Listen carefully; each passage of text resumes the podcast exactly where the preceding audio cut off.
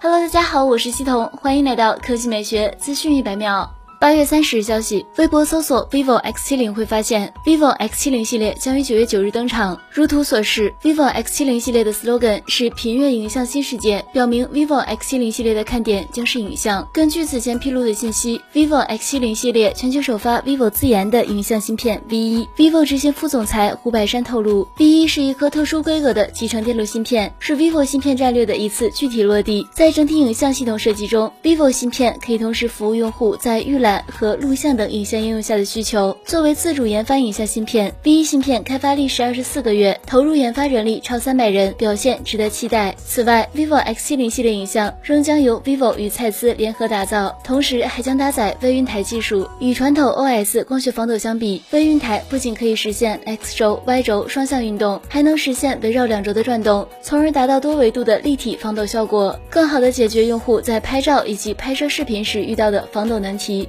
来看第二条新闻，iD 三在车展正式首发，外观方面与海外版基本一致，最早年内上市发售。网传消息为今年十月份上市，顶配车型不超过二十万元。目前新车已经开始接受预定，支付三百元意向金可抵三千元购车款。动力方面，上汽大众 iD 三搭载了一台最大功率一百二十五千瓦的永磁同步电机，动力电池采用了三元锂材料。目前公布的版本电池容量为五十七点三千瓦时，NEDC 综合工况续航公里为四百三十公里。和 iD 四、iD 六类似，关于 NEDC 续航里程的标定，大众在中国市场向来较为保守。其搭载八十四点八千瓦时的三元锂电池，官方标称 NEDC 续航里程也才仅五百五十千米，与国内同级别的电动车相比，官方续航相当实诚。好了，以上就是本期科技美学资讯每秒的全部内容，我们明天再见。